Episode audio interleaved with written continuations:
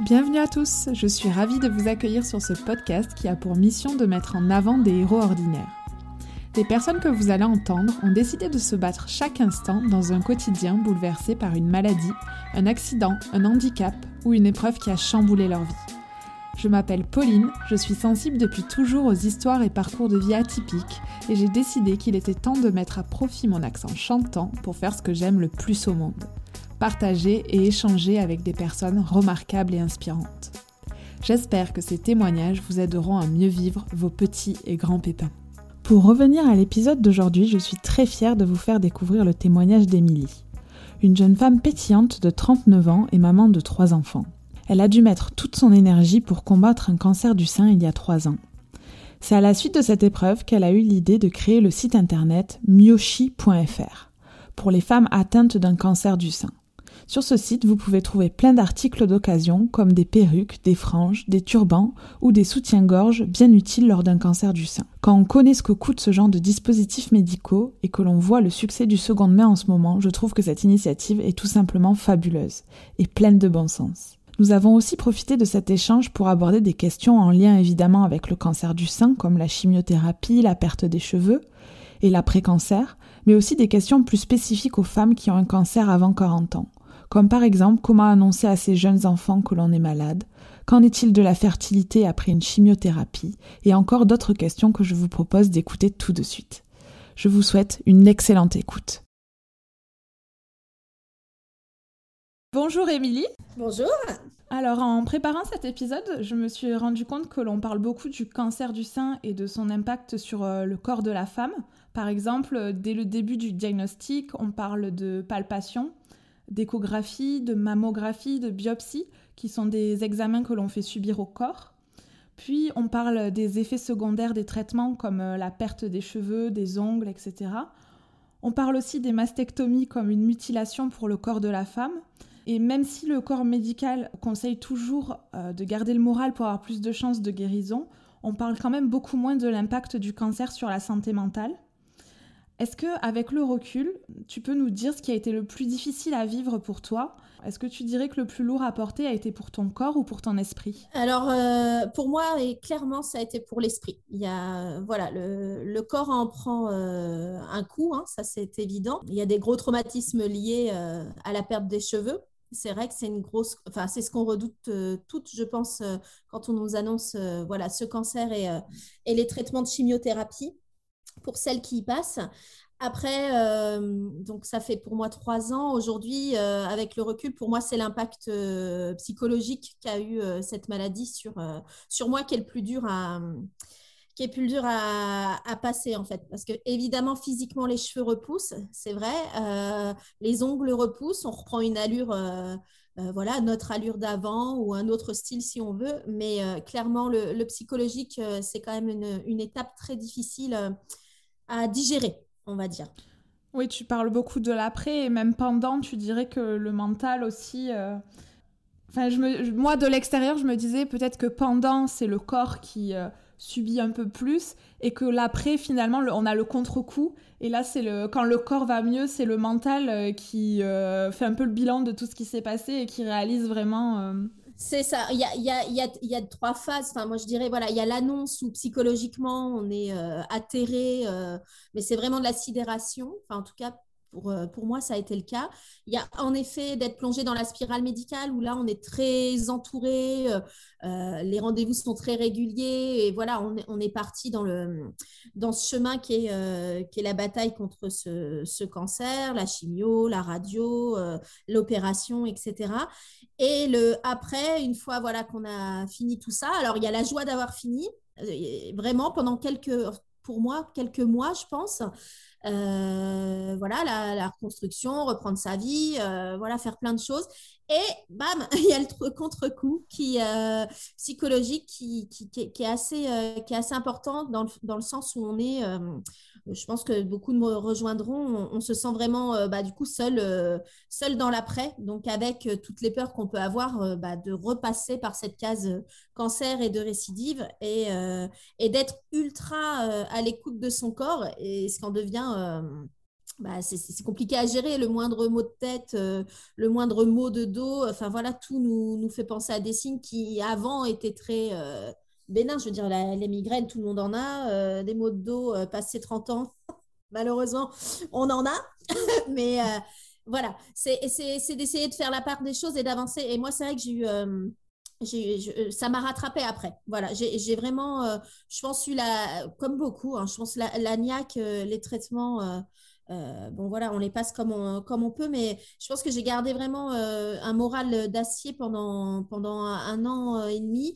Et, euh, et, puis, j'ai repris ma vie normale avec mon travail. Et là, les, voilà, les angoisses ont pu commencer à me, à me reprendre. Ouais. On, on, en reparlera, mais si tu es d'accord, avant de poursuivre, j'aimerais que l'on parle un peu plus de toi. Est-ce que tu peux te présenter en quelques mots, nous dire ce que tu fais dans la vie, ton métier, tes passions, si tu as des enfants, des animaux de compagnie, etc. Ouais. Alors, bah, du coup, donc, je m'appelle Émilie, j'ai 39 ans depuis janvier. je s'entame ma dernière année avant la quarantaine. Donc, voilà, j'ai trois enfants, euh, donc Augustin, Basile et Gaspard. Basile et Gaspard sont des jumeaux, euh, voilà, qui ont 4 euh, ans et demi Augustin a 8 ans et demi. Nous habitons en Bretagne. Depuis 10 ans, on est des Tourangeaux exilés par ici. Donc voilà. Et je suis, euh, enfin de métier, voilà, je suis assistante euh, de service euh, social, voilà, au, département du Morbihan. Donc voilà, mon métier de tous les jours, c'est d'aider, c'est d'aider les autres, voilà, dans tout leur parcours et leurs difficultés. En passion, qu'est-ce que j'ai en passion? Bah, Bouger, les vacances, la mer, les chats J'adore les chats. Donc voilà, j'ai euh, des chats, j'ai des poules. Euh. Enfin voilà, tout ce qui peut être lié à la nature, c'est mon truc. Euh. J'aime bien voilà, avoir une vie sociale, voir les copines, sortir. bon, voilà. Du coup, avoir une, une vie normale, entre guillemets, et profiter. D'accord, merci. donc, si tu veux bien, on va retracer un petit peu ton parcours médical lors de ce cancer du sein. Comment euh, tu as découvert au début qu'il y avait euh, certainement un problème au niveau de ta poitrine? Alors, j'ai découvert ça en décembre 2018. En fait, j'ai euh, à l'autopalpation, hein, j'ai senti que mon sein gauche était. alors, ça faisait pas comme on imagine une boule vraiment, voilà, distincte. C'était un sein un peu plus induré, quelque chose d'un peu plus dur dans le sein, voilà. j'ai pas en fait, ça m'a inquiété tout de suite parce qu'on a, on a des cas de cancer du sein dans ma famille. Donc, j'ai pas traîné en fait. En... J'ai pensé au début en décembre, c'était peut-être lié à mon cycle menstruel. Voilà, du coup, je sortais de ma grossesse gémellaire, tout ça se remettait en place. Il y avait eu le stérilet.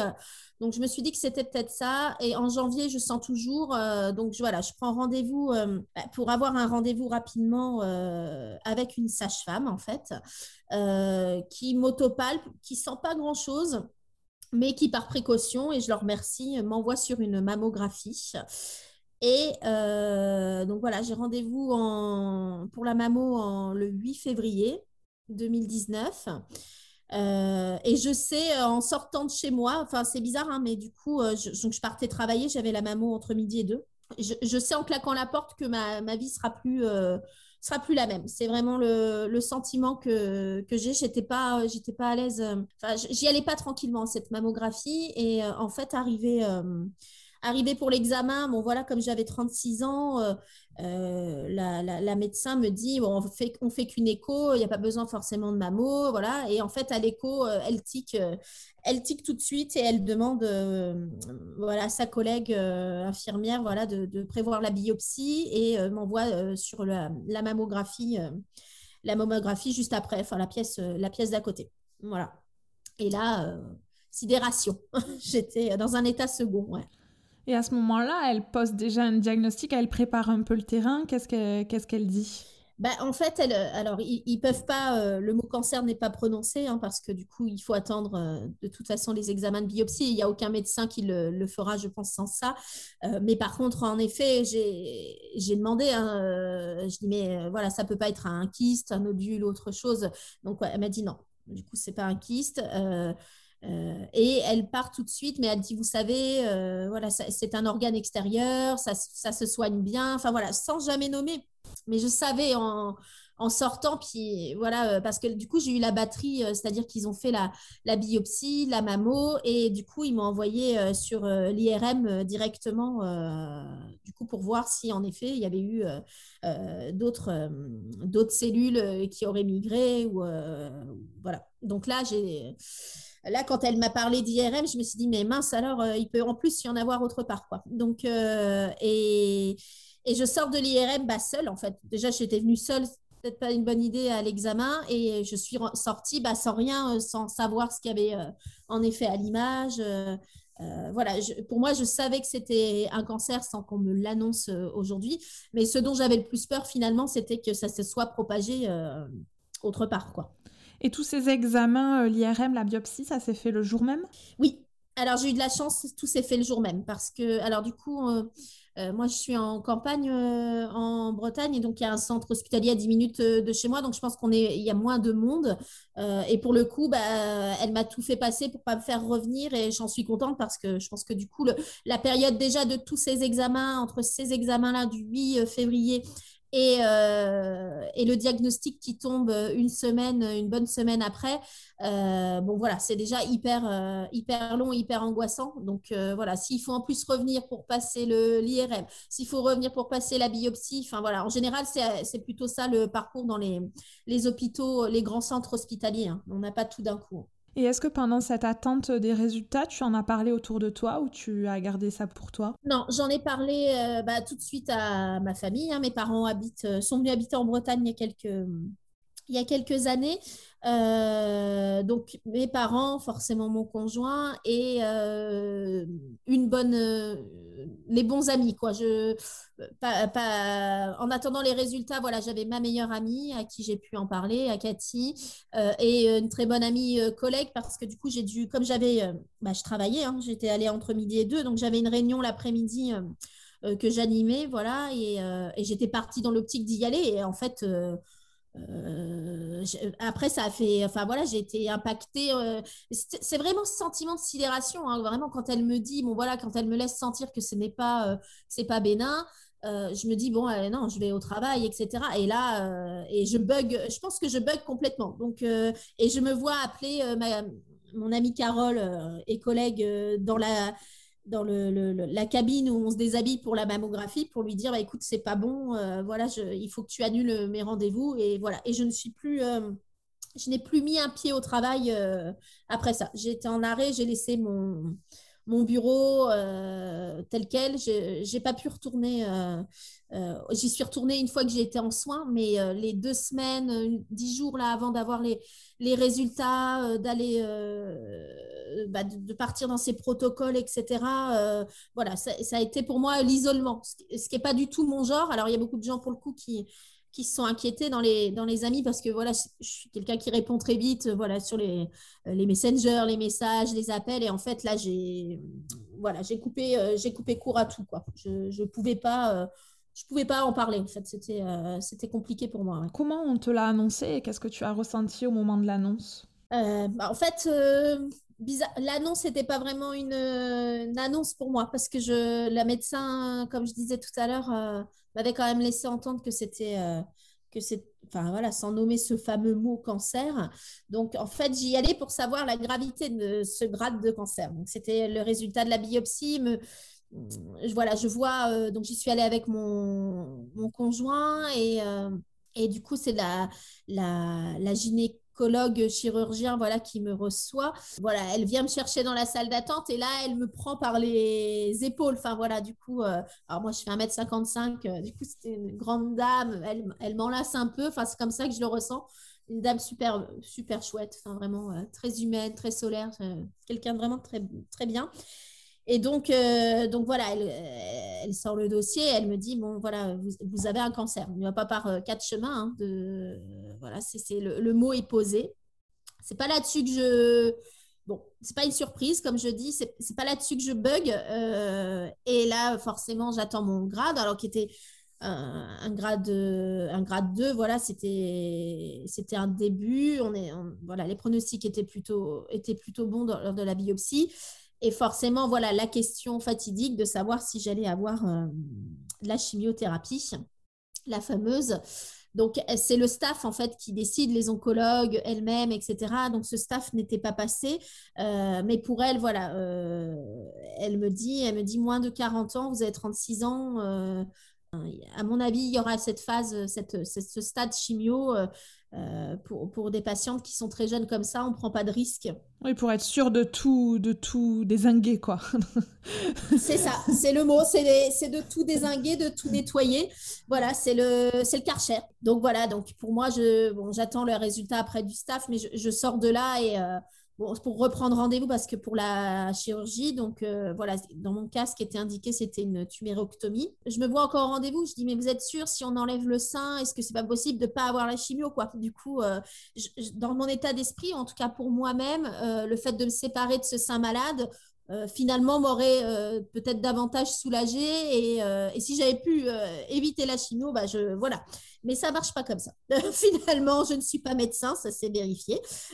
donc voilà, il fallait donc cette tumérectomie qui a été qui a été programmé assez tôt. Hein. Moi, je, voulais vraiment qu'on qu m'opère euh, très vite. Et euh, donc, ça a été programmé le 5 mars. Voilà, je rentre à l'hôpital. Alors, je ne suis pas très hôpitaux, mais encore moins maintenant.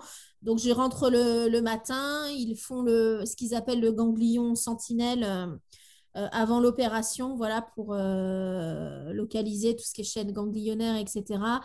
Euh, et, donc, je me fais opérer ce, 5 mars dans l'après-midi. Je ressors le, 6 mars. Voilà, en attendant les, résultats de, l'analyse de la, de la tumeur et des, et des ganglions. Quoi. Pour revenir au, moment du diagnostic, quel a été ton premier réflexe euh, juste après? Quand je parlais que j'aimais bien sortir et, faire, et, bouger, et eh ben mon premier réflexe, ça a été, euh, on s'est pris avec mon, conjoint, j'ai réservé un hôtel à Saint-Malo pour le week-end.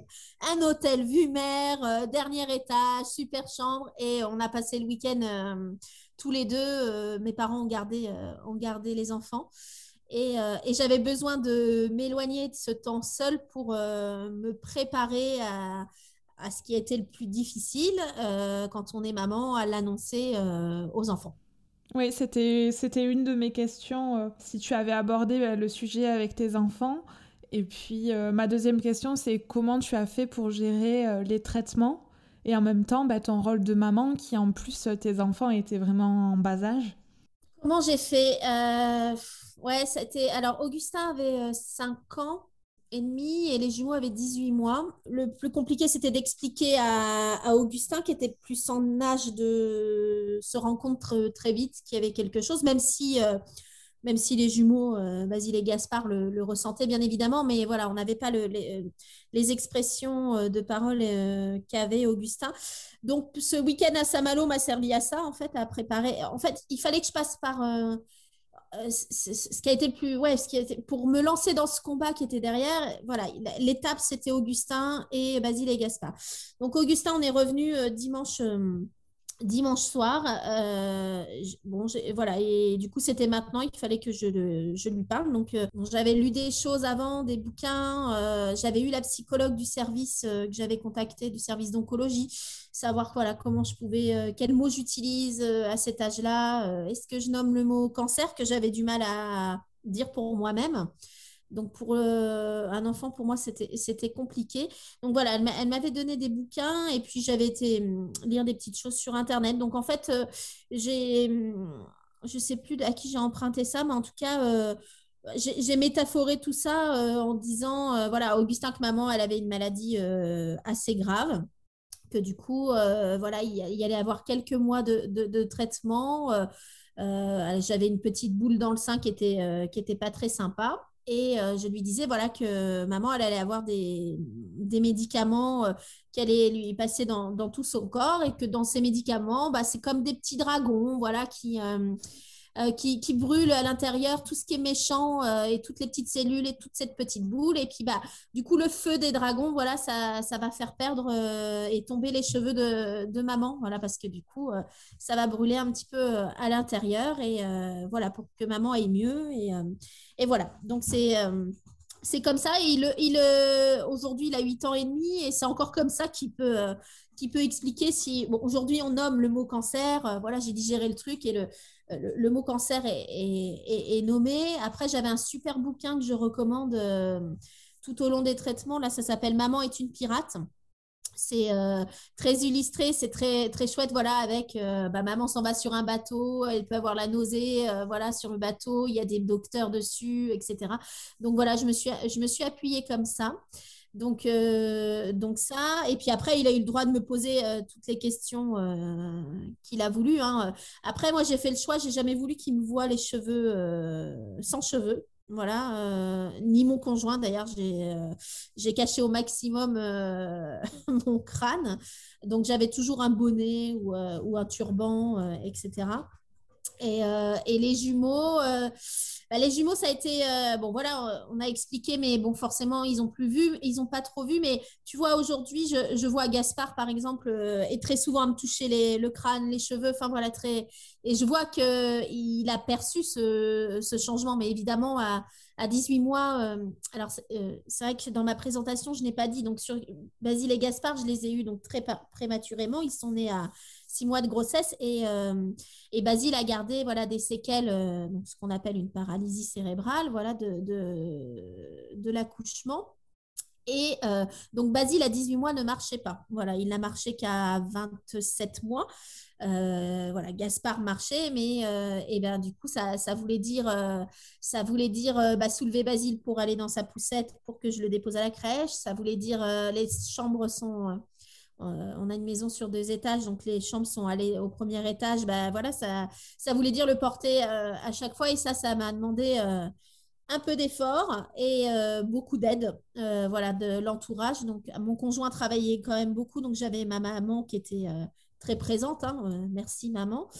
Et la crèche a été, sont micro-crèche qui est à peu près en face de la maison et les filles ont été super. voilà, m'ont proposé de les ramener le soir, de les déposer à la maison. Donc voilà, dans toute cette souffrance pour le corps et tout ce qui peut être difficile dans ce chemin de maladie et médical, il y a tout ce qui est beau autour aussi qui se mobilise. Donc, euh, j'ai été très aidée et j'ai eu beaucoup de chance pour ça. Oui, c'est une des questions euh, que j'allais te poser, c'est comment tes proches ont réagi et euh, si tu as été euh, bien entourée euh, lors, de, lors de tout ce parcours bah, Mes proches, ils ont. Ouais, mes parents, eh ben, quand je suis revenue voilà, de, l'annonce à l'hôpital avec Antonin, du coup, mon conjoint, mes parents étaient à la maison. Donc, j'avais déjà eu ma sœur au téléphone voilà, qui les avait rappelés et préparés. Mais bon, quand je suis rentrée, mon père s'est mis à pleurer, forcément. bon, voilà, ça bouleverse. tu vois, rien d'en parler, ça m'émeut, ça m'émeut encore parce que ça reste,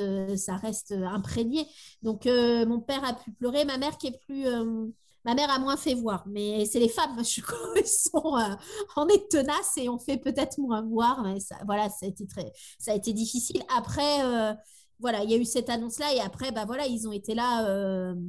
ils ont, il y a juste besoin d'être là, en fait. C'est ça ce qu'on demande aux autres. Moi, je ne, euh, les messages du, de comment ça va tous les jours, euh, bon, bah voilà, au bout d'un moment, euh, voilà, on passe à autre chose et on reprend une vie normale. Moi, je voulais que les gens ne soient pas trop différents. Et, et en même temps, pour les autres, c'est hyper compliqué à côté parce que est-ce que je rigole? Est-ce que je balance des conneries comme d'habitude? Ou est-ce qu'elle va se dire, bah oui, mais elle, elle est malade et puis rigole pour des conneries, machin. Mais bon, voilà, je pense qu'on est. Il y a un équilibre à faire moi, j'ai eu du mal à revoir. Donc, j'ai une très bonne euh, bande d'amis euh, en Touraine, hein, voilà, qu'on a, qu'on a gardé. Et c'est vrai pour, on fait tous les ans euh, les vignes en Anjou. Voilà, il y a un domaine voilà, où on se retrouve tout le temps, tous ensemble. Et cette année-là, ça tombait au mois de mai. ça tombait après cette deuxième chimio un peu raide et là où les cheveux tombent en fait en tout cas pour moi c'est là où ça, a commencé et j'ai pas voilà j'ai pas souhaité y aller alors du coup il y en a bon beaucoup ont insisté, euh, etc. Mais voilà, là, il faut s'écouter. Du coup, pour moi, c'était trop tôt. En tout cas, voilà. Et bah, j'ai des copains qui ont fait le forcing et qui sont venus parce que du coup, je voulais pas en fait. Euh, c'était plus difficile de me faire voir pour des gens qui me connaissent très bien et qui sont très proches en fait euh, du changement physique parce que moi, je l'avais déjà, j'avais du mal à l'intégrer. Et du coup, ils ont forcé la chose. et ils ont bien fait. Est-ce qu'il y a un conseil que tu donnerais aux proches euh, justement d'une femme euh, atteinte d'un cancer du sein? Moi, je donnerais le conseil de rester les mêmes, c'est ça? Enfin voilà, d'avoir le même, euh, d'être présent, d'être présent et d'être surtout d'essayer de nous donner envie de penser à autre chose. Enfin, voilà, d'être sur en fait, tout ce qui est attrait au médical euh, et tout ça, bon, bah voilà, on a cette partie-là avec les médecins, les infirmières, etc. On est très prise en charge. Mais garder une vie sociale, euh, une vie normale, euh, c'est juste ça, en fait. rester normal, proposer des sorties, un petit message pour savoir comment ça va. Et puis, et puis voilà. Du coup, après, c'est essayer de garder le de rester naturel et c'est ce que je pense n'est pas évident pour les gens et ce que je comprends. Hein. Du coup, c'est pas c'est pas facile parce que ça heurte aussi. Hein. Du coup, euh, ça impacte tout le monde euh, les maladies. Euh, alors le cancer, mais les maladies graves en général. Hein, je pense que l'entourage est très est très touché est très touché par ça. Donc bon, il y a un raccord. Après, je pense qu'on peut parler de tout. Quand les gens sont ne sont pas à l'aise avec ça, euh, bah, c'est bien d'en parler parce qu'il y a des réactions des fois qu'on peut ne pas comprendre, des éloignements ou le fait de ne pas avoir euh, de nouvelles. Euh, voilà, c'est pas parce que les personnes sont indifférentes, ça je j'y crois pas, mais mais je pense que c'est des gens qui sont mal à l'aise ou qui ont un rapport à la maladie qui est, qui est difficile et il faut entendre bah, faut entendre ça. Mais c'est vrai que quand on est patiente, bah, on est quand même au s'auto-centre quand même sur nous-mêmes pour le coup.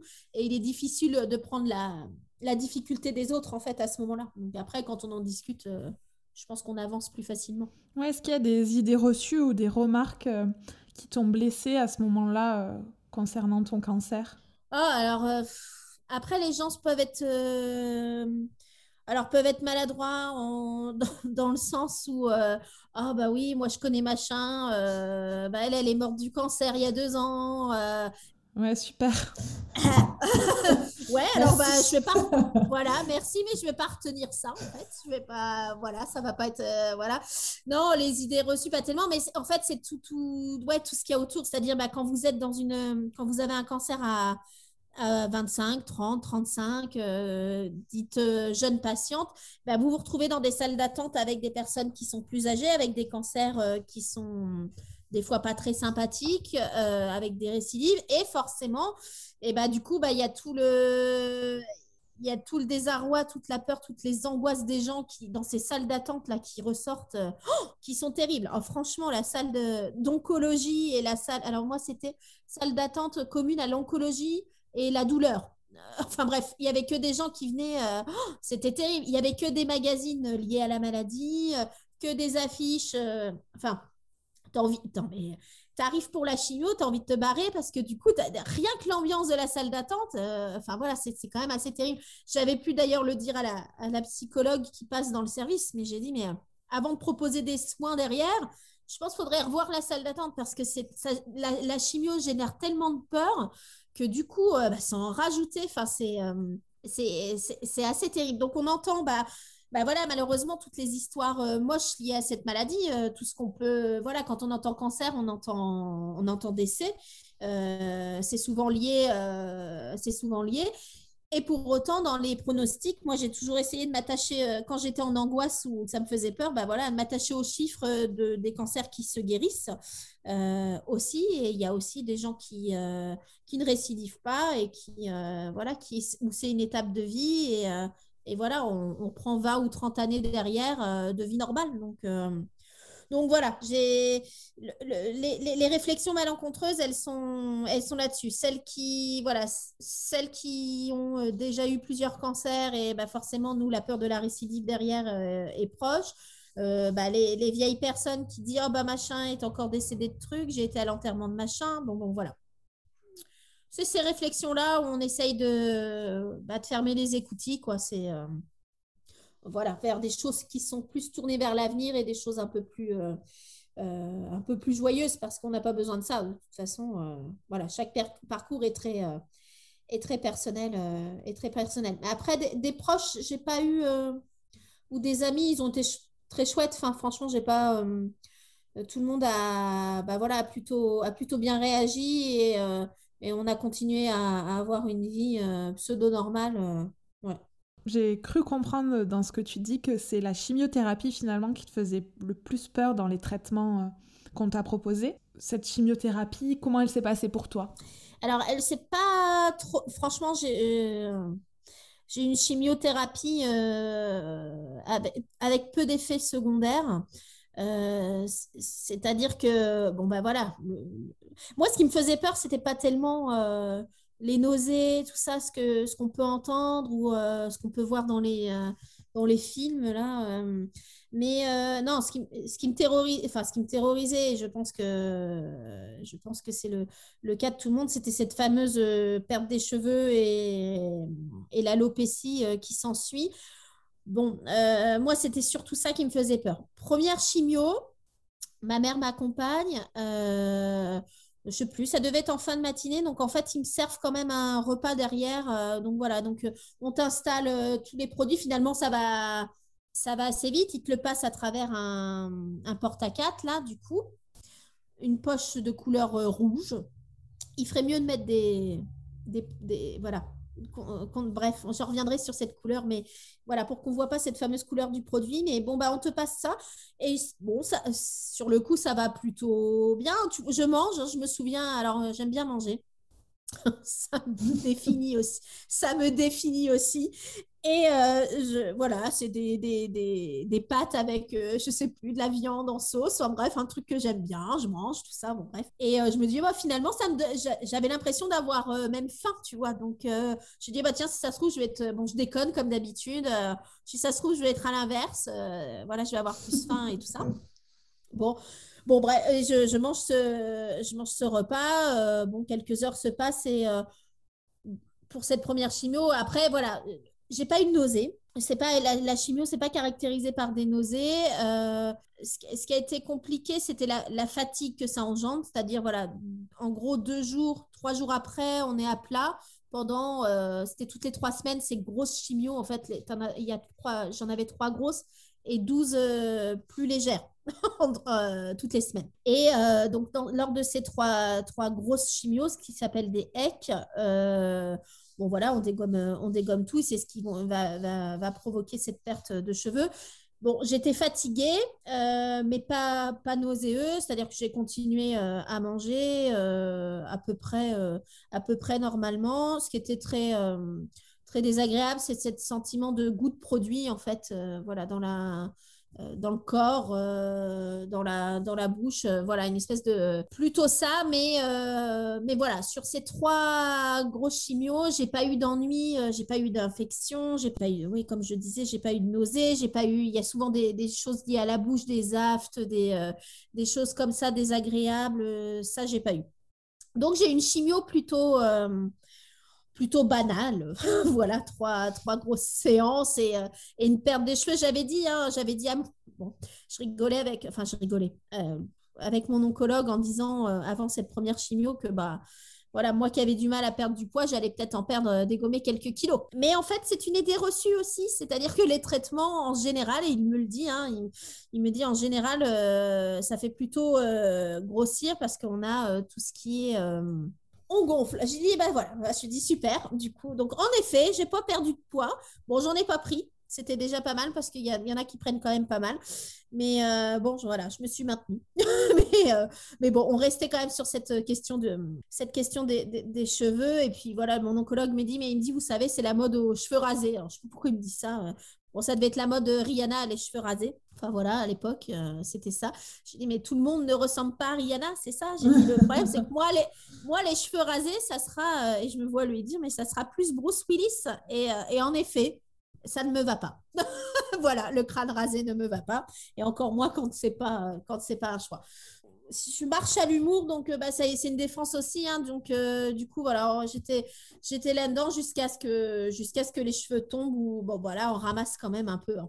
Et comment tu as passé euh, le cap? Je crois savoir qu'il ne tombe pas de façon homogène. Donc, souvent, les dames se rasent la tête, enfin, se font raser la tête à un moment donné. Toi, comment tu as passé ce cap?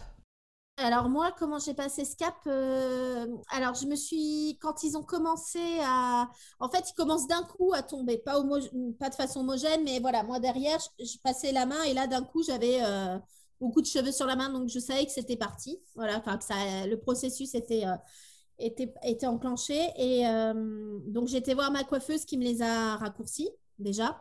Donc là, déjà, ça a été compliqué parce que ça ressemblait à rien. Hein, concrètement, cette, cette coupe raccourcie, euh, il a fallu tout enlever après réflexion. J'aurais peut-être fait ça. Et puis, euh, bah, en attendant cette euh, fameuse chute des cheveux, j'avais j'avais été essayer des prothèses capillaires. En fait, tout ce qui m'a tenu avant, avant cette chute de cheveux, c'était de quel turban j'allais mettre, quel look j'allais me faire et quelle perruque j'allais me choisir. Donc euh, voilà, donc je vais euh, pour choisir ma perruque, tout ça. Et puis au moment où ça commence à tomber, euh, je prends rendez-vous avec la prothésiste capillaire et puis du coup, j'y vais pour récupérer ma perruque. Et ce jour-là, c'est pas la même qui m'avait reçue. Une dame peut-être qui n'y est pas tout le temps, je sais pas. Et elle me, bon, très gentille, hein, mais elle me dit, bah voilà, le, la prothèse tiendra mieux. J'avais encore donc des cheveux, hein, euh, mais voilà, un trou se faisait derrière. Donc euh, voilà. Elle me dit ça tiendra mieux si on, si on rase. Si on rase. Donc là, je j'étais avec ma maman et puis euh, je me dis merde, qu'est-ce que je fais? J'appelle mon conjoint, je rase, je rase pas, voilà. Puis bon bah voilà, je prends la décision qu'elle me rase les cheveux. Donc elle me elle me tourne elle me tourne au miroir, donc euh, comme chez une coiffeuse, hein, tu as un miroir devant, le fauteuil qui tourne, donc elle me tourne et, et là elle rase et ma, mère était devant moi et là je l'ai vue euh, et ouais. Et on en a reparlé, hein, euh, elle a attendu longtemps, mais ça l'a hyper traumatisée, hein, mais ce que je comprends. Et en fait, la coiffeuse, enfin non, c'est pas une coiffeuse d'ailleurs, je sais pas comment on dit, mais donc cette dame, et après elle me retourne le fauteuil devant le, la glace, sans la prothèse, quoi. Du coup, sans rien. Et là, je me découvre, euh, bah, je me découvre, je me découvre même pas parce que c'est pas moi, quoi. Du coup, euh, c'est horrible, enfin horrible. Et, euh, et, ça, ça restera. mon regret, c'est d'avoir, voilà, bah, imposé ça à ma mère, du coup, lui avoir fait voir ça, de me l'être imposé à moi parce que c'était pas, c'était pas chouette. Franchement, à, choisir, je l'aurais fait à la maison avec une coupe de champagne et puis avec mes enfants et mon conjoint je pense que ça aurait été mieux vécu même derrière, tu vois, de, euh, de pouvoir voir que j'avais le crâne rasé à mes enfants et ce que j'ai jamais pu faire. Euh, ouais, du coup, ça a été. Euh, voilà, s'il y en a d'autres qui passent par là, ne faites pas ça. Du coup, voilà. Écoutez-vous, voilà ce qui est possible de faire. Et là, je sais pas, je sais pas ce qui m'a pris. J'ai. je sais pas, je sais pas ce qui s'est passé. Bon, ça a été comme ça. Je suis ressortie avec ma perruque et puis voilà, j'ai eu la chance de il y en a beaucoup qui choisissent des perruques et qui les mettent jamais euh, femmes jeunes ou moins jeunes, mais surtout femmes jeunes. C'est beaucoup de, témoignages que j'ai eus. Moi, j'avais euh, un carré plongeant et ma perruque était un carré plongeant. Je l'ai très bien supporté. Et les gens, en fait, n'ont pas vu. Euh, quand j'emmenais mes enfants à l'école ou à la, bon, la crèche était au courant parce que je leur avais parlé. J'avais parlé à l'institutrice et la directrice d'Augustin. Mais Autrement, j'avais euh, les, parents d'élèves que je côtoyais n'avaient pas vu en fait, du coup du tout que j'étais euh, que j'étais en soins et, euh, et que j'avais une et que j'avais une, une, prothèse capillaire. Donc bon, j'ai eu cette chance là et puis après bah moi ça a été la course au look. Hein. Trouver des super turbans, il y a des trucs tellement beaux, des, franges là, des enfin voilà il y a y a des trucs chouettes où on peut passer voilà et se faire un et se faire un look malgré tout plutôt sympa. Donc voilà. Et justement, pendant cette période, quel était ton, ton rapport à ton corps, à ta féminité? Enfin, Tu l'as dit, tu voulais euh, rester euh, au maximum euh, féminine. C'était plus pour toi, pour l'image que tu avais de toi, ou plus pour les autres? Non, je pense que c'était plus pour l'image, c'était plus pour l'image de moi. Vraiment, ce côté, alors j'aime bien me à la base j'aime bien me saper etc mais bon voilà euh, je portais pas par exemple euh, je portais pas de boucle d'oreille euh, longue avant bon voilà c'est devenu un accessoire incontournable pendant pendant ma, ma chimio donc je pense que j'ai une collection de boucles d'oreilles voilà en tout genre avec euh, voilà assorti à mes à mes turbans et tout ça. Et c'était euh, ouais c'était c'était viscéral. J'avais euh, c'était le besoin de d'exister en tant que en tant que femme en tant que maman en tant que compagne. Je je voulais pas être cantonnée à cette bon dieu de maladie de cancer cette pauvre dame avec ses enfants etc enfin c'était pas moi. Enfin voilà je voulais pas que ça me vraiment je voulais pas que ça me définisse. Ça restait euh, je voulais que ça reste secondaire. En effet, je minimisais pas le, la gravité de la maladie, parce que bon, voilà, on peut pas la minimiser concrètement, mais, mais on n'est pas que ça et on a besoin, besoin de vivre autrement. Et, moi, oui, ça a été, ça, a été ce côté euh, ce côté look euh, à trouver. Donc voilà, je voulais que les gens ils me voient bien, je voulais moi me sentir, euh, me sentir bien extérieurement et de voilà l'image que je me donnais pour mes enfants, pour mon compagnon. Enfin voilà, je voulais pas qu'ils aient une maman au fond du trou, euh, juste sans cheveux, sans sourcils. Et, euh, en fait, on, euh, ce, maudit cancer et cette maudite chimio qui est hyper utile, et voilà, c'est ce qui nous sauve la vie concrètement, mais c'est ce qui nous enlève, ça, ça nous ouais, c'est comme dans, ça nous dépece, quoi. Du coup, concrètement, ça nous enlève nos cheveux, ça nous enlève nos sourcils. Ah bon, ça nous enlève nos poils. Et ça, c'est pas mal. On y gagne en esthéticienne. Et j'avoue qu'il a fallu reprendre le train-train après. Bon, bref. Mais voilà, il faut trouver des côtés positifs. Et le côté positif, c'est qu'on peut sortir et aller à la piscine n'importe quand. Jamais un poil. Donc ça, c'est pas mal. Mais, euh, mais, mais ça, nous enlève, ça nous enlève un bout de sein, ça nous enlève le sein, ça nous enlève euh, euh, la libido. Enfin voilà, tout le rapport au corps, le rapport au couple, la sexualité, c'est quand même compliqué. Moi, j'ai eu alors, beaucoup de mal à me regarder en face euh, sans cheveux, mais j'ai eu du mal à me regarder moi, ma poitrine. Euh, alors, même si voilà, je n'ai pas eu le sein euh, d'ablation totale, j'ai eu. voilà, ma, tumeur était assez grosse, donc il y a quand même, voilà, mon sein, ça se voit, hein, il y a un creux, il y a un creux dedans. Difficile de se retoucher la, la poitrine. voilà, il y a, y, a, y a, la peur de sentir autre chose. c'est ouais, le rapport au corps, il prend, euh, ouais, il prend un sacré coup, quoi. Il prend un sacré coup. Et ça, je trouve dommage qu'on le hum, minimise dans le parcours de soins. En fait, tout ce qui est à côté, euh, on a des très bons techniciens. Euh, bon, voilà, hein, concrètement, l'oncologue, on le voit, bon, ça va, ça va, pas de fièvre, machin, voilà, tout ce qui peut être apparenté à la chimio en effet secondaire. Mais bah, on n'a pas le, en tout cas pour le mien, on n'a pas le comment ça va à la maison.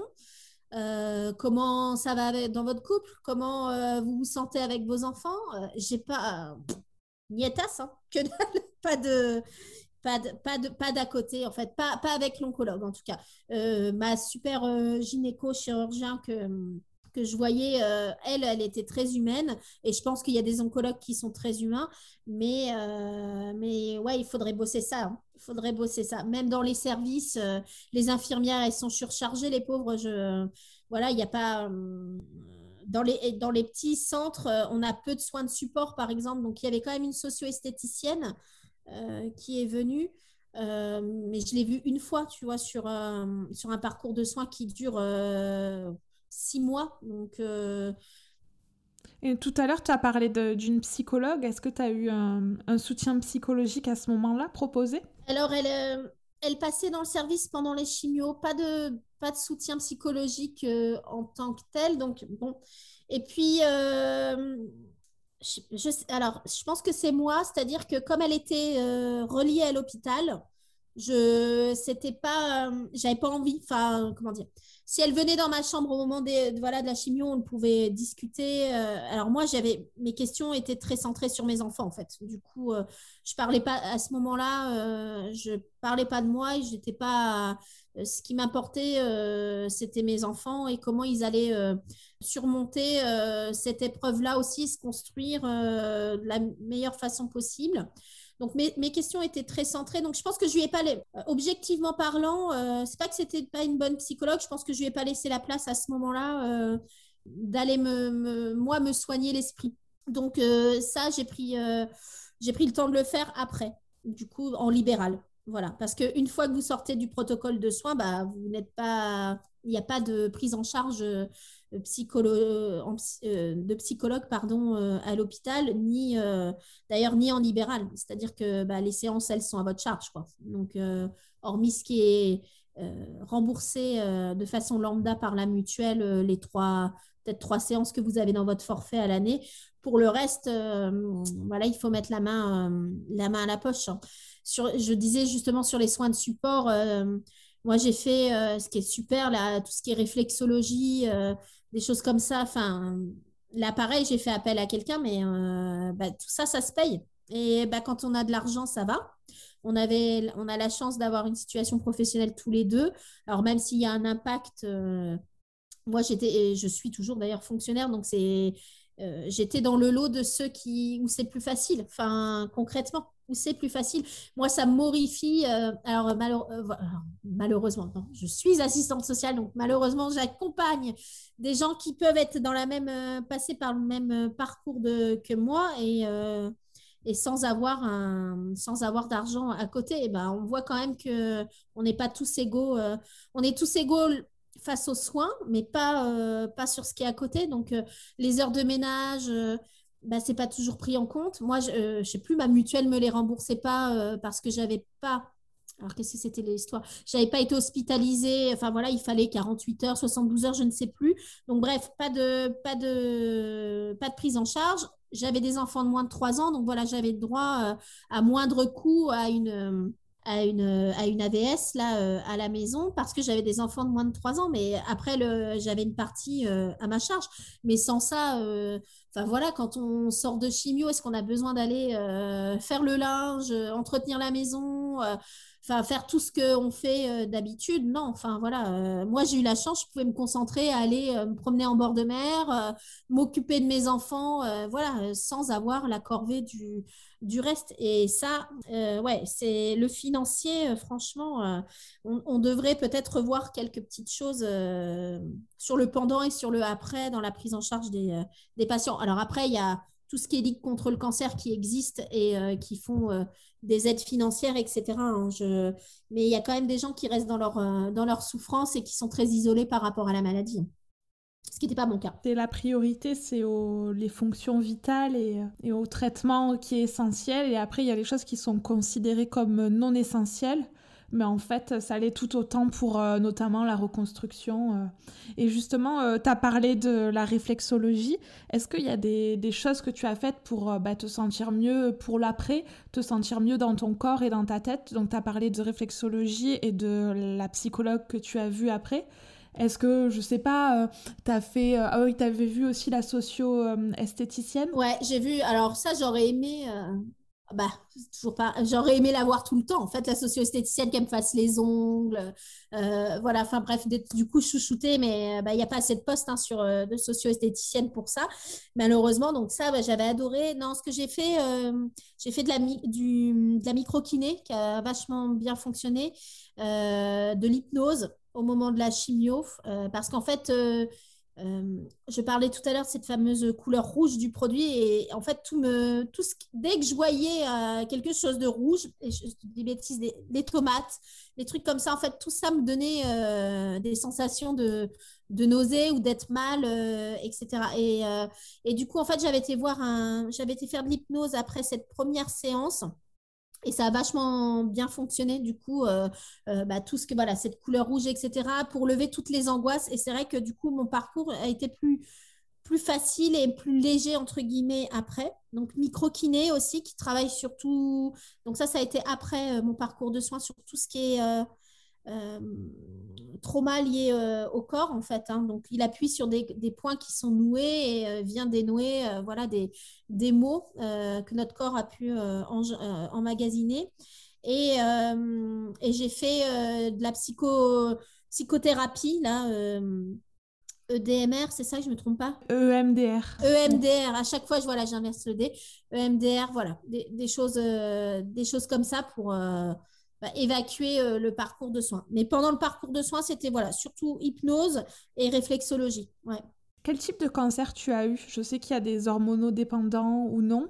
Alors moi, c'était un, classique, euh, un hormonodépendant. Du coup, euh, voilà. donc, je te, pose cette question parce qu'en fait, dans ton parcours, tu as été diagnostiqué en 2019 et donc tu dis que tes, tes jumeaux avaient 18 mois.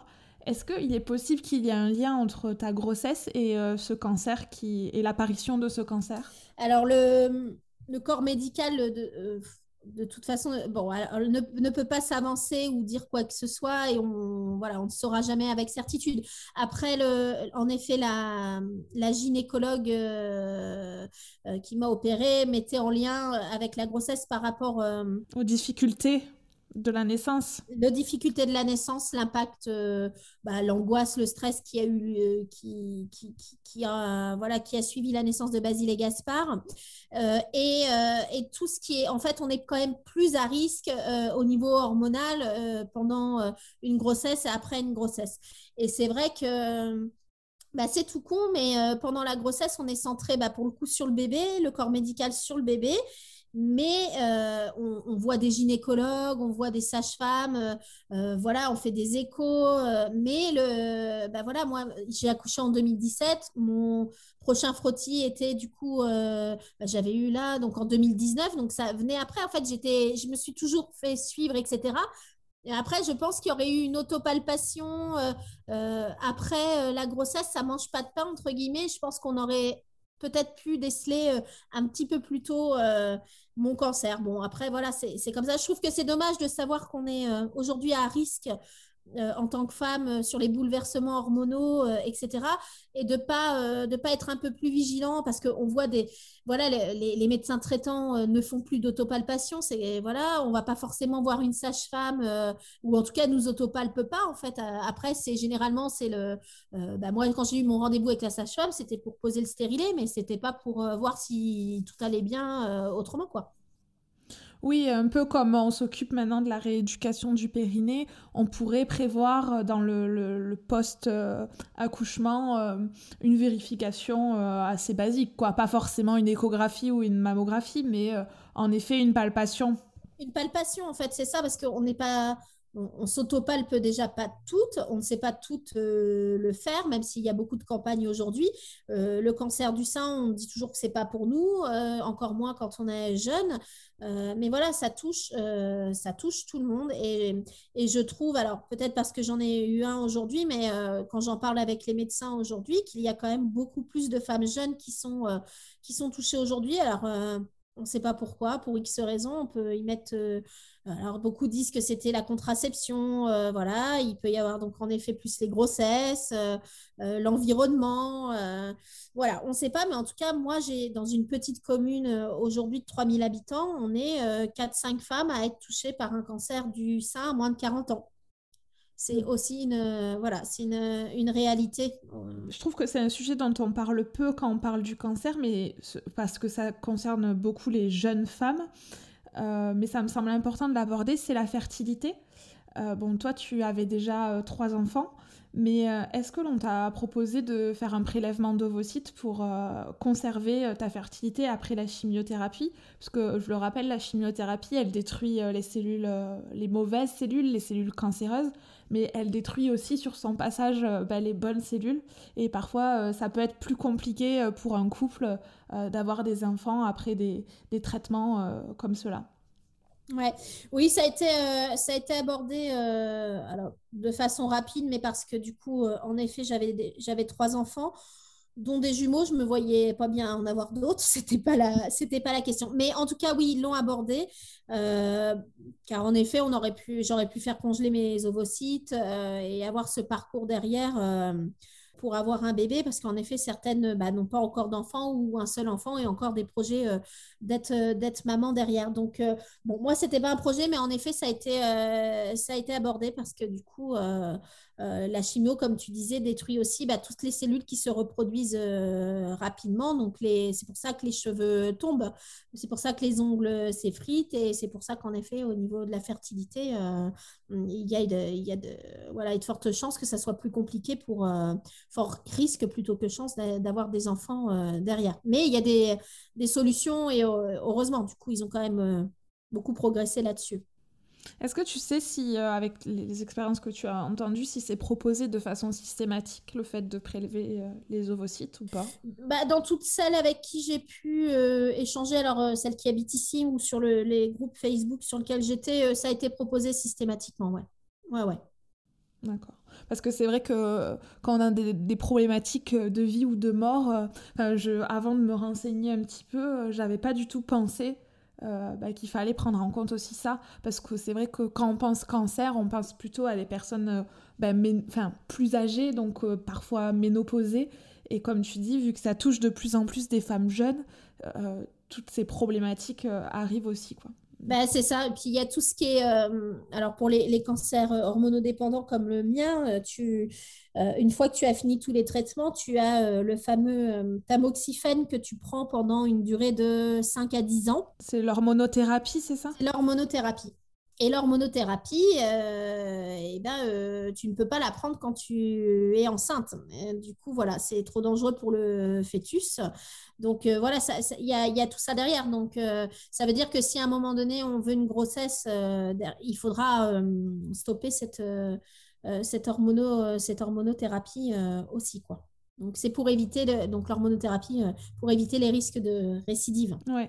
Oui, donc ça peut chambouler des plans. voilà, une femme qui a 35 ans et qui doit prendre pendant 5 ans l'hormonothérapie et qui a jamais eu d'enfant, euh, ça peut. Enfin voilà, faut forcément prendre en compte. Ouais, ouais, ouais. Après, il y a des bonnes équipes. Euh, je pense que bah, du coup, les, les, les, filles dans ces cas-là sont prises en, très prises en charge par les, les gynécologues, etc. S'il y a un projet bébé, euh, il, y a il y a certainement des, des choses possibles. Après, c'est vrai que l'hormonothérapie est un peu banalisée par le corps, alors pas tout le monde, mais euh, par euh, moi je sais qu'elle m'a été prescrite euh, comme un doliprane par mon radiothérapeute lors de la dernière séance.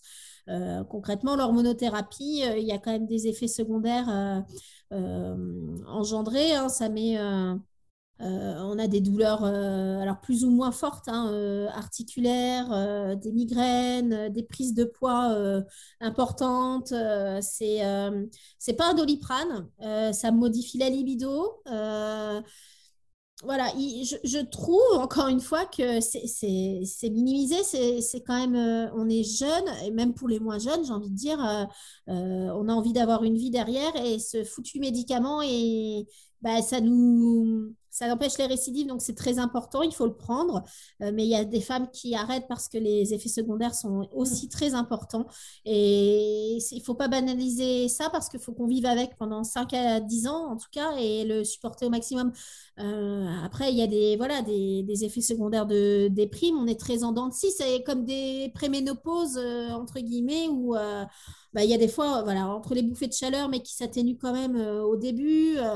Euh, le, caractère qui va avec. Euh, je remercie mon, mon conjoint d'être encore là parce qu'il y a, il y a des fois où c'est quand même très compliqué. Et euh, pour autant, voilà, c'est un médicament qui est nécessaire et il faut apprendre à, voilà, il faut apprendre à vivre avec, mais ça serait peut-être plus facile si on était un petit peu plus entendu sur, sur, sur l'impact que ça peut avoir sur nos vies, nos vies de tous les jours et nos vies en tant que femmes ça serait bien. Ça peut être, euh, ça, ça peut être euh, très mal vécu hein, et très difficile. Hein. Du coup, euh, donc moi, je, voilà, je touche du bois, mais en effet, je le, je le supporte pas trop mal. Voilà, hormis les variations de d'humeur et puis bah, faire attention, bon Dieu, à ce qu'on mange, c'est dur. Hein. C'était déjà dur, mais ça l'est encore plus. Mais ouais, c'est reprendre une hygiène de vie c'est pas évident parce qu'on nous dit, hein, euh, bah, en effet, euh, mangez sain, euh, faites du sport. Il y a il y a aussi la culpabilité peut-être de ne pas l'avoir fait avant. Enfin, tout ce qu'on peut vous faire porter, des, en parler de paroles malencontreuses des fois, voilà, mais c'est, il y a aussi ça. Bah, vous seriez mieux avec quelques kilos en moins. Bah, oui, oui, bah, je sais bien, hein, mais du coup, ça, voilà, c'est le combat d'une vie aussi des fois les kilos et c'est pas c'est pas si simple c'est pas si simple que ça quoi. Donc euh, parle, on parle du sucre, on diabolise le sucre, mais il n'y a, a, pas de bon il a pas d'études de prouver hormis te dire qu'en effet le sucre bah, c'est bien mais pas trop. Enfin voilà c'est toujours pareil, tout est dans la modération. Mais après à un moment donné on est euh, bon bah d'accord faut plus que on, a peur de toucher un truc sucré, on a peur de boire un verre d'alcool. Euh, euh, non, c'est pas ça. Enfin, du coup, euh, la vie, c'est bah, aussi se faire des plaisirs, mais c'est aussi euh, garder une vie le, plus, le, plus sain possible bah, pour être bien et à l'aise aussi avec soi. Ça, c'est ça c'est évident, mais arrêtons de diaboliser en effet les gens parce que c'est c'est raide. je veux dire, personne personne n'a été cherché pour avoir un cancer. Ceux qui fument n'ont pas envie d'avoir un cancer du poumon, etc. Enfin, je veux dire, euh, c'est malheureusement, c'est la faute à pas de chance. Euh, il y en a qui fumeront jamais, qui en auront. Euh, il y en a qui seront en surpoids, qui n'auront pas de cancer. Enfin voilà, avec des vies qui sont plus difficiles, moins, moins saines, et d'autres qui vont être véganes. Et malheureusement, voilà. Il n'y a pas de règle. Je veux dire, ça, c'est la, la, la, la, roulette russe, comme on dit. Et donc voilà. Est-ce que tu as fait une, analyse génétique pour savoir s'il y avait un facteur génétique important dans, dans ce cancer? Oui, alors du coup, il le propose, je pense, systématiquement pour les femmes jeunes. donc, il faut savoir que les analyses génétiques en France, pour les résultats, on doit être à peu près autour de 8 mois, voire un an, pour avoir les résultats. Hein. C'est quand même, euh, voilà, c'est quand même très long. Euh, je pense qu'il n'y a pas parce que les alors je sais plus euh, Paris doit être moins long parce que Paris ne fait que Paris. Et par exemple nous en Bretagne le labo c'est Nantes et Nantes absorbe bah, tout l'ouest en fait. Donc il y a beaucoup plus de à faire. Donc moi j'ai fait j'ai fait ce test pour savoir si j'avais j'étais porteuse de cette des mutations génétiques comme ils disent BRCA1 2 euh, et puis, il y a deux autres, euh, deux, trois autres gènes qui sont testés. Euh, donc voilà, donc moi, je n'étais pas porteuse quand j'ai eu mes résultats de ce gène, mais j'ai appris pendant mon parcours de soins que... alors, donc, une de mes cousines vivant en Allemagne a, a, eu un cancer le même, la même année que moi à 40, à 42 ans, 41, 42 ans. Euh, elle, elle a eu, alors en Allemagne, elle a eu ses résultats en six semaines hein, de tests génétiques et donc elle était porteuse de cette mutation de BRCA2. Euh, donc je pensais en allant à mon résultat que moi aussi. Euh, il s'est avéré que non. et j'ai une troisième cousine qui a, été, qui a eu un cancer l'année d'après en 2020 du sein aussi, et qui attend toujours ses résultats de, de, génétique parce que là, pour le coup, il pousse, il pousse les investigations de, un peu plus loin pour tester euh, vraiment différents gènes. Donc aujourd'hui, on n'a pas, le, on pas les résultats. Mais si d'autres gènes, en effet, sont mutés, euh, euh, du coup, je serai retestée sur ces, sur ces fameux gènes. Donc voilà, donc toute la famille a été testée après. Oui, donc ça fait beaucoup dans la même famille. Ouais, c'est ça. Bah, il n'y en avait pas eu, il y en avait eu peu finalement, et on a été trois en deux ans à être touchés. Ouais. Une des raisons pour lesquelles euh, j'étais invitée sur le podcast, euh, c'est pour aussi parler euh, de ton projet, on, va on va dire un projet professionnel, même si c'est en parallèle de ton activité principale. ce que je veux surtout montrer, moi, via ce podcast, c'est que l'on peut transformer euh, le négatif en positif et rebondir. C'est exactement ce que tu as fait avec ce projet, puisqu'en mars 2021, tu as lancé le site internet miyoshi.fr, le site euh, de seconde main des accessoires qui accompagnent les femmes lors d'un cancer, par exemple euh, des perruques, des turbans, des soutiens-gorge, etc. Est-ce que tu peux nous raconter comment cette idée est née? Bah, elle est née assez vite euh, dans ma tête parce que hum, tout ce que je disais avant, voilà, le, fameux truc de se faire un look, euh, voilà, qui était très important pour moi. Euh, euh, pendant, pendant mes soins et avant de perdre mes cheveux, euh, et ben, euh, tout ce qui est, hum, tout ce qui alors, prothèse capillaire, turban, des turbans de qualité qui grattent pas la tête, etc., et ben, ça coûte cher. Ça coûte, bah, voilà, moi, les turbans que j'ai pris qui sont super, là, chez Indir à Paris, ça coûte dans les 50 euros le turban. voilà, c'est fabriqué en France, c'est des matières qui respirent, c'est des turbans pour les nuls, je les appelle parce que voilà, c'est tu... Ouais, un turban, ça tient pas. Sinon, du coup, voilà, ils sont déjà préfaits. Euh, bon, bref, j'adore, j'adore ce qu'ils font. Et du coup, euh, je m'en suis acheté, euh, je sais plus, 3, 4, enfin, ouais, 4, tu vois. Enfin, donc, 4 à 50 euros, on fait vite le calcul. 200 euros par-ci. la frange, la perruque, bah, tout n'était pas remboursé. Il y avait un forfait de 250 euros. Ma perruque devait en coûter 800-900 euros. Bon, voilà. Euh, bah, ça commence à faire cher le cancer, j'ai envie de te dire. Donc, euh, bah, très vite, alors c'était déjà ma, nature. Euh, je consomme beaucoup sur, en seconde main, c'est-à-dire je suis une adepte de Vinted, du Bon Coin, enfin voilà, tout ce qui est de, de revente. Donc, j'ai été voir en fait pour trouver. Je me suis dit, il doit y avoir un site d'occasion de turbans, des choses comme ça. J'ai fouillé sur le net et j'ai pas trouvé je me suis dit quand même, c'est paraît étonnant. Et, euh, et ben non, du coup, il n'y avait pas un site qui référençait euh, où on pouvait mettre en vente, en vente et acheter euh, du coup ces turbans ou perruques ou autres produits à moindre, à moindre prix. Donc, donc voilà, donc c'est resté dans mon coin de tête pendant voilà mes soins. Et puis, et puis après, j'ai découvert, oui, en premier temps, c'est ça. J'ai découvert l'association des cafeteuses à Lyon. qui faisait un appel à projet pour des gens qui avaient une idée de, projet à monter autour voilà, de, la résilience, en effet, d'après maladie, après cancer, etc. Donc, j'ai bah, participé. Euh, alors j'ai pas j'ai pas j'ai pas gagné euh, j'ai pas gagné le, gros lot mais euh, en tout cas le projet a été plébiscité par pas mal de monde. Et du coup je me suis dit allez faut y voilà faut y aller. Je suis sûre que ça peut marcher ça peut aider ça peut aider beaucoup de monde. Après ce qui m'a freiné c'est qu'en effet c'était un investissement financier du coup au niveau au niveau du site. Et j'ai après comme quoi les projets comme ça sont des affaires de rencontre et, euh, et, je ne sais plus, je, lis un article sur le journal que je lis très rarement local euh, d'ici et je, je, vois un jeune qui a monté son site internet de revente d'accessoires sportifs, etc. Euh, voilà, donc bref, il et puis je contacte ce, ce, ce, jeune homme et puis je lui demande par qui, avec qui il est avec qui lui a créé ce site. Et, et du coup, il me donne l'adresse et c'est comme ça que je rencontre Maxime. Euh, qui, euh, qui a son entreprise là, qui s'appelle Créa Web.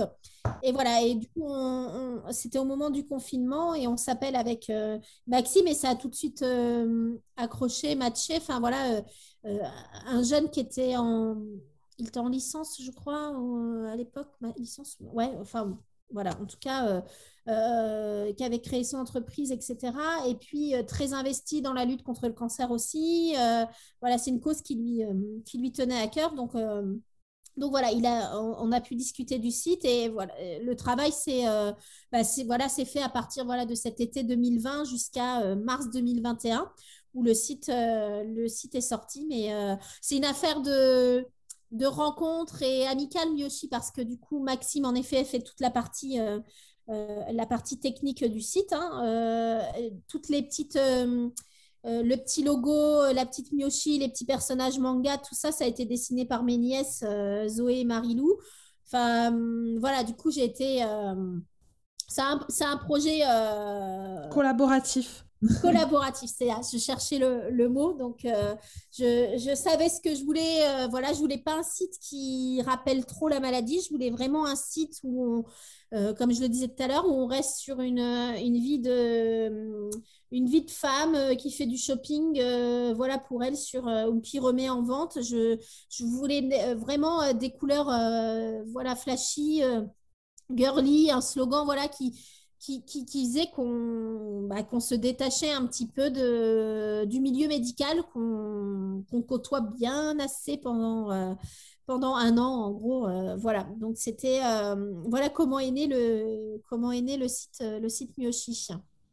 Et comment tu as trouvé le nom? Alors, euh, ben, je pensais que ça allait être évident pour tout le monde, mais en fait, non. Et en effet, Miyoshi, c'est Chimio en verlan. Donc, euh, voilà, quand j'allais à ma... quand j'allais faire mes soins, j'allais à ma Miyoshi, j'allais pas à ma Chimio. Et voilà, je trouvais que c'était plus, euh, c'était plus, c'était plus gai. c'était plus gai. Et du coup, tout de suite, ça m'a fait penser au des petits personnages manga et moi qui regardais le club Dorothée pour celles qui seront dans ma génération voilà, c'est euh, les petites bonnes femmes sont inspirées euh, bah, de, Sailor Moon, de Crimi, de voilà, de tous ces dessins animés que j'ai adorés. Lucie l'amour et rock'n'roll, je pourrais vous en faire euh, des tas.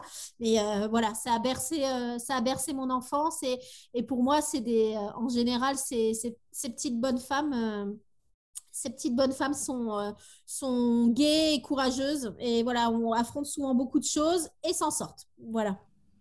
Et euh, comment se porte euh, le site aujourd'hui? Quels sont les premiers retours que tu, que tu as eus sur ce projet? Eh ben, euh, ça avait bien.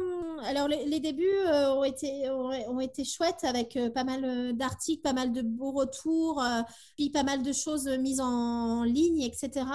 Après, ben, voilà, c'est une activité qui est annexe à mon activité professionnelle et à mon activité de maman. Et je, voilà, il faut à un moment donné, ça a été plus, plus compliqué d'y consacrer du temps parce que bah, il, faut, il faut faire de la com. Euh, faut lancer, alors en effet, relancer sur les réseaux sociaux euh, très régulièrement et puis. Euh, Euh, et, donc, à un moment donné, ça a été plus compliqué pour moi d'y trouver du temps pour faire ça. Et ben, forcément, ça s'essouffle un peu, pour, en tout cas pour faire connaître le site. Et donc là, je me suis. Il y a une amie voilà, qui, qui s'est greffée à, à, ce projet qui, voilà, qui redonne un souffle aussi. Et là, on va prendre une petite stagiaire en communication voilà, qui, va, qui, a un stage, qui a un stage à faire de quelques semaines. voilà, qui va pouvoir se, se mettre, euh, se mettre au travail sur les réseaux sociaux pour, euh, pour essayer de développer euh, un petit peu le site. Mais en tout cas, les, les retours étaient, était chouette. Voilà, il y en a beau. Euh, enfin, moi déjà, euh, j'ai mis mes propres affaires euh, en vente forcément, et waouh, quel soulagement de me débarrasser de cette petite boîte à chaussures où il y avait tous mes turbans. voilà pour faire. parce que de toute façon, même si j'adorais mes turbans et que j'aurais pu les remettre hein, concrètement, bah, il est hors de question que je remette ça sur ma tête. C'est voilà, c'est une partie de ma vie et cette partie-là, elle est finie et du coup, je passe le relais et la main à, d'autres qui vont les porter et qui vont, euh, qui vont dépasser aussi la maladie euh, derrière et les remettre, euh, les remettre en vente après. Après, le, je, le, je, le, rappelle, après, c'est une, activité annexe et le, but de Myoshi à terme, c'est de pouvoir reverser les bénéfices. À, la recherche. Donc voilà, aujourd'hui on n'y est pas concrètement. Pour la, je rentre pas encore dans mes frais de fonctionnement, mais voilà, c'est un début c'est un début. Non, mais c'est une super initiative et qui mérite euh, d'être euh, plus connue. Et comme euh, toute chose, même si l'idée est formidable, ben, il faut avoir le temps de communiquer dessus et que ça fasse un peu boule de neige. Donc, mais je vous encourage tous à aller voir le site myoshi.fr qui est ben, déjà utile, mais en plus super joli, super girly. Et, et donc, on reste connecté sur les réseaux pour, pour voir ce que la stagiaire nous propose c'est ça, c'est ça, c'est ça. Elle devrait ouais, s'y mettre à partir du mois de mai, là. Donc euh, voilà, du coup, euh, on va voilà, essayer de faire euh, avancer un peu les choses et de, alors, de communiquer sur les réseaux, mais aussi de, de reprendre contact. On, a souffert du Covid par rapport à ça. Par, on a pris beaucoup de contacts avec les hôpitaux, etc., les services en co, avec des distributions de flyers, mais malheureusement, en effet, les flyers n'étaient pas forcément forcément mis ou laissé euh, en cette période de Covid. Euh, donc euh, voilà, je pense que l'info, on, va, faire le système affiche. Là, on est dans les affiches. Donc si vous voyez des petites affiches de Miyoshi dans les, dans les hôpitaux, ben voilà, vous découvrirez le site. et j'espère avec plaisir. donc Émilie, on arrive aux questions de la fin. Est-ce que euh, tu as un livre, un podcast, un film ou une musique que tu as envie de nous conseiller? Alors, euh, en livre, euh, en livre, il y en a, pas mal, mais pour avoir les titres en tête, il y a le livre de Géraldine Dormois, Tongat, qui s'appelle Un cancer pas si grave voilà, qui a, que j'ai découvert euh, avant, au moment de mon diagnostic. Elle avait fait, c'était une, journaliste de l'Express qui avait fait qui a eu un cancer du sein et qui avait écrit un super article qui dédramatisait euh, beaucoup. Et ça m'a beaucoup aidé. Donc, Géraldine, euh, super. Et du coup, le groupe Facebook dont je parlais tout à l'heure, c'était le sien. M'a beaucoup aidé. Il y a le livre de Julie Desfrangines euh, alors le site des frangines qui va en frange, etc. Euh, euh, voilà, qui est extrêmement super, enfin ludique, c'est peut-être pas le mot, mais optimiste. Moi, je, me, suis affairée à trouver des choses optimistes, optimistes dans toute cette épreuve. Et donc, du coup, je, n'ai lu que des choses comme ça. Et puis, et l'autre livre, ah, je ne l'ai plus en tête. le titre, c'est Sur l'après-cancer. Euh, je pourrais te redonner les, références, qui est génial. Enfin voilà, avec euh, toutes les étapes, euh, ce qu'on ressent aussi après, surtout cette période psychologique là, qui est chouette, qui est vraiment chouette à, lire pour les bouquins. Oui, je mettrai tout dans les notes de l'épisode. Et tout à l'heure aussi, tu as parlé du livre pour les enfants. Ah oui, maman, ouais, c'est ça, ma maman est une pirate. Du coup, euh, voilà, qui est super, qui est super chouette. Du coup, euh, à lire et, relire parce que Augustin, voilà, on a pu le relire après avec beaucoup d'émotion d'ailleurs, mais il y a, peu de temps qu'il m'a demandé à ce qu'on le relise ensemble. Voilà, la période est finie. Je suis arrivée au bout du, bah voilà, dans le livre, à la fin, elle est sur une île, etc. Donc, euh, et voilà, moi, je suis sur mon île aujourd'hui et je, tournais cette page cancer. Donc, il est, il est chouette, il est vachement bien fait pour les, euh, pour les enfants. Après, la musique que j'ai beaucoup écoutée, mais que j'avais beaucoup écoutée pendant c'est con, mais elle est restée du coup pendant la prématurité et l'hospitalisation de mes enfants aussi. C'était euh, Icar, euh, danse.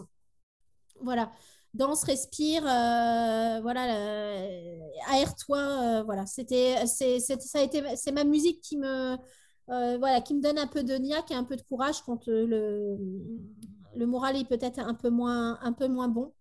Voilà. Est-ce que tu as une citation ou un, mantra qui te motive au quotidien? Alors, j'ai une. Oui, euh, alors, qui me motive au quotidien, je ne sais pas, mais en tout cas, c'est un mantra qui est resté très longtemps euh, dans ma tête et que je me suis fait euh, tatouer. D'ailleurs, c'est ni tout à fait la même, ni tout à fait une autre. Voilà, c'est la phrase qui est restée. Qui m'est restée tout au long de, ma, de cette période et ça a abouti à, un tatouage que j'ai fait d'ailleurs chez les Marie-Rose. C'est une, association sur Rennes de tatouage. Euh, enfin, de tatouage. Euh, elles ne font pas que ça, mais euh, voilà, tatouage thérapeutique, du coup, voilà, sur toutes les femmes ou, ou les personnes qui ont vécu des, des, choses un peu traumatisantes. et du coup, j'ai fait ça avec Marie des Marie-Rose, une super assos que je, que je conseille. Peut-être que la question est bête, mais est-ce que cette épreuve, euh, tu trouves, t'as changé? Oui, c'est ça. J'ai changé, mais il y a toujours la Émilie d'avant. Ça, euh, voilà, je retrouve ma place et ma bonne humeur, mais euh, avec les fragilités qu'a imposé le, cancer, mais aussi les forces que ça a générées, parce que bah, parce qu'on on ose plus, on, prend moins de temps, alors peut-être des fois un peu moins de pincettes, euh, aussi, euh, des fois, peut-être que je sais pas si les gens nous trouvent différents ou pas. Euh, en tout cas, moi, j'ai l'impression peut-être de mettre moins les formes aussi des fois parce que j'ai pas le temps de ça. Voilà, j'ai pas le temps d'entendre des gens trop se plaindre aussi. Donc, ça a été. c'est pour ça que je disais que ma vie professionnelle, il a fallu la réadapter aussi parce que mon travail, il est d'écouter les, les bobos des gens et je savais pas si je pourrais le refaire bon, voilà, maintenant, ça fait un an que j'ai repris et j'aime toujours autant ce que, ce que je fais, mais je le fais peut-être différemment. C'est vrai. Et de quoi tu es le plus fier aujourd'hui? Bah, euh, De quoi je suis le plus fière aujourd'hui? Euh, Je sais, je sais pas, de ma... Moi, je suis fière de moi déjà, c'est pas mal. Et euh, je suis fière de ce que j'ai construit, que ma famille ait résisté à tout ça, que mon couple ait résisté, que mes enfants aillent bien. voilà, d'avoir une d'avoir une, d'avoir une belle vie et, euh, et d'avoir été, alors en effet, au, bout de ce projet Miochip. Je ne sais pas si, si avant j'aurais, parce qu'il y avait pas mal d'obstacles aussi, euh, si j'aurais pas laissé tomber. Après, je pense que le cancer m'a donné cette force euh, d'essayer d'aller au bout de ce qu'on commence. Donc voilà, mais je suis fière de, ouais, de, de la vie que j'ai aujourd'hui. Et avec le recul, s'il y avait une leçon à retenir de ce combat, quelle serait-elle? Une leçon, bah, je, ne sais pas, ouais, de, euh, la leçon, c'est qu'on on est plus fort que ce qu'on croit euh, au début. Voilà, euh, quand tout ce parcours s'impose à nous, tout ce diagnostic, c'est tellement violent au début. On se dit mais on va jamais gravir ces ces marches là et aller et monter tout au bout de notre escalier là, mais bah, la leçon, c'est qu'on y arrive, en fait. C'est euh, qu'il faut profiter, euh, de, en effet, de chaque instant. Euh, qu'un cancer, c'est pas être condamné. c'est une maladie grave, certes, mais qui se guérit. Ma, leçon, c'est voilà, de, vraiment profiter de la vie et d'essayer de ne pas s'attacher à des, conneries en tout genre ou des gens euh, voilà qui sont pas euh, toujours très très aidants donc euh, voilà essayer de essayer de, vivre à fond notre vie alors après je dis pas parce que trois ans après finalement on repart un peu dans nos travers hein, de se prendre la tête pour des bêtises mais bon voilà faut essayer de réajuster le titre réajuster les choses et puis et puis consommer la vie autant qu'on peut voilà et je, dirais que c'est ça. Merci. Est-ce qu'il y a un sujet dont on n'a pas parlé et que tu aimerais aborder? Non, je crois qu'on a fait, euh, on a fait déjà un bon tour. Hein. Je suis bavarde, je suis bavarde. et moi aussi.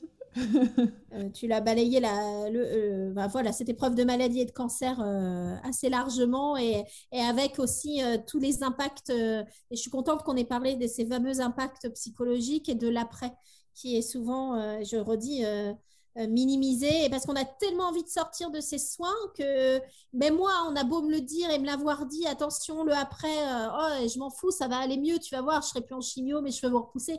Ouais, ben non. Attention, attention parce que attention parce qu'on n'est plus les mêmes et qu'il faut réajuster le titre, le, le tir pour euh, bah, voilà pour se sentir bien dans sa tête et bien dans son corps. voilà. Oui, tu as tout à fait raison. Et dernière question, qu'est-ce que l'on peut te souhaiter pour l'avenir? Bah, euh, continuer ma belle vie, euh, voilà. Euh, je me marie au mois d'août. Déjà, c'est voilà. Wow. Ouais, c'est Enfin Enfin Non mais ouais ouais du coup on va faire une belle fête parce que après tout ce qu'on a mangé pendant les trois dernières années là on... Euh, enfin même avant si on remonte avec les enfants. Donc profiter de nos proches et euh, voilà. Donc euh, ce qu'on peut me souhaiter voilà c'est de continuer ma belle ma belle vie aujourd'hui sans trop d'embûches. Et puis s'il y a des nouvelles embûches voilà il y aura il y aura la niaque derrière pour affronter tout ça parce qu'on a toujours beaucoup de ressorts et beaucoup de force en soi il faut avoir confiance en soi. C'est pas mal déjà. merci beaucoup, euh, Émilie, pour ton temps. Merci infiniment. Et euh, je te souhaite ben, un fabuleux euh, mariage et, et une très bonne continuation. Et voilà, cet épisode est terminé. Merci à Émilie pour sa confiance et merci à vous pour votre écoute. N'hésitez pas à aller voir les notes de l'épisode pour prendre contact avec Émilie ou retrouver les livres que l'on a évoqués lors de notre conversation. Si vous avez aimé cet épisode et que vous souhaitez me soutenir, n'hésitez pas à laisser un avis sur Apple Podcast ou Spotify ou à en parler autour de vous. Cela m'aidera beaucoup à faire connaître Pépin Podcast. Merci et à très vite pour un prochain épisode.